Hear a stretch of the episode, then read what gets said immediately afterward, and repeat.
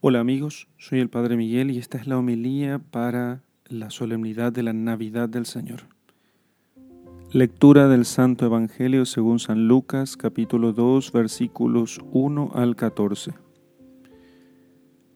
Por aquellos días salió un edicto de César Augusto ordenando que se empadronase todo el mundo. Este primer empadronamiento tuvo lugar siendo gobernador de Siria Sirino Iban todos a empadronarse, cada uno a su ciudad. Subió también José desde Galilea, de la ciudad de Nazaret, a Judea, a la ciudad de David, que se llama Belén, por ser él de la casa y familia de David, para empadronarse con María, su esposa, que estaba encinta. Mientras estaban allí, se le cumplieron los días del alumbramiento y dio a luz a su hijo primogénito, le envolvió en pañales y le acostó en un pesebre, porque no tenían sitio en el albergue. Había en la misma comarca unos pastores que dormían al raso y vigilaban por turno durante la noche su rebaño. Se les presentó el ángel del Señor, la gloria del Señor los envolvió en su luz y se llenaron de temor. El ángel les dijo, No temáis, pues os anuncio una gran alegría que lo será para todo el pueblo. Os ha nacido hoy en la ciudad de David un Salvador que es el Cristo Señor. Y esto os servirá de señal. Encontraréis un niño envuelto en pañales y acostado en un pesebre. Y de pronto se juntó con el ángel una multitud del ejército celestial que alababa a Dios diciendo, Gloria a Dios en las alturas, y en la tierra paz a los hombres en quienes Él se complace. Palabra del Señor. Gloria a ti, Señor Jesús. Queridos amigos, finalmente meditamos en el texto del Evangelio de San Lucas que nos narra el nacimiento, según la carne, de nuestro Señor Jesucristo nuestro Mesías, nuestro Redentor. El texto de San Lucas nos habla acerca del modo como se dio este nacimiento según la carne. Y se dio durante un censo, porque este censo obligó a todos a que vayan a empadronarse en, su, en la ciudad de origen, según la tribu a la cual cada uno pertenecía. Y entonces José tuvo que empadronarse con... Eh, en, la ciudad de Belén, que es la que correspondía a su tribu, y María lo acompañó. No era necesario que fuera María, pero María quiso acompañarle. Y entonces nos cuenta, se deduce de las escrituras y nos cuenta la tradición que no encontraron lugar en, en el albergue, muy probablemente por, el, por las condiciones del nacimiento y porque ciertamente la casa donde estuvieran podría estar llena. Entonces fueron ellos al, a un pesebre, o sea, al establo donde estaban los animales. Decimos establo, pero podría ser también una pequeña cueva. Y lo más probable es que fuera una cueva. No olvidemos que eran zonas montañosas, entonces los, las cuevas y agujeros en la roca eran siempre, eran siempre aprovechados. Y así entonces en ese lugar, fuera de la casa, eh, ¿por qué los otros no salían de la casa? ¿Por qué tenía que la Virgen salir? Bueno, la Virgen tenía que salir porque, según las costumbres judías, si ella diera a luz, ella tendría que derramar sangre. Entonces, al derramar sangre, eso dejaría impuro aquel lugar. No fue el caso de la Santísima Virgen, pero porque aquel fue un nacimiento milagroso. Sin embargo, ellos deciden apartarse para poder estar en ese lugar y en ese lugar y así no contaminar o dejar impura toda la casa.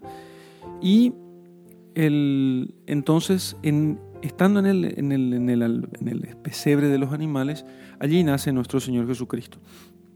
Esta situación, querida por la providencia, ciertamente nos indica a nosotros un montón de símbolos acerca de la voluntad de Dios y de nuestra propia condición humana delante de la divinidad.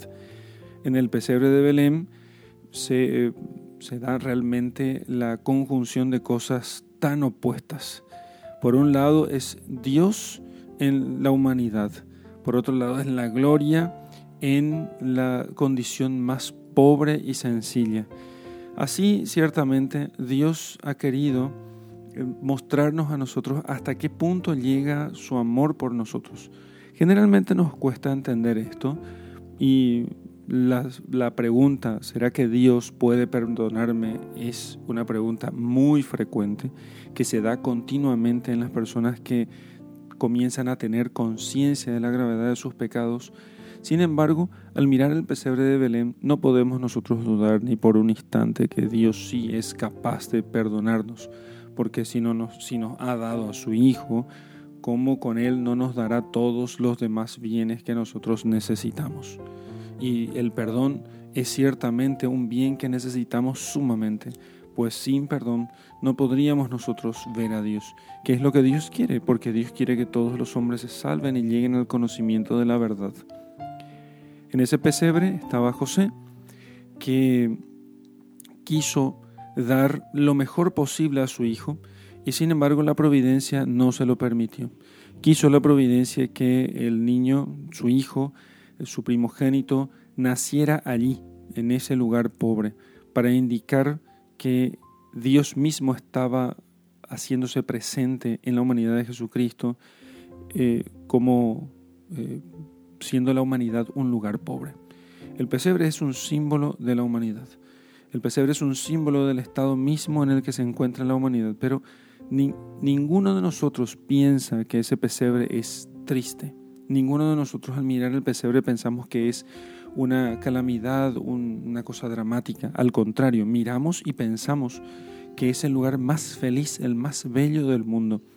Pero no es, no es por el pesebre, por el lugar, sino por quien está en él. Y el que está en él es el Hijo de Dios, el Dios de Dios, luz de luz, Dios verdadero de Dios verdadero.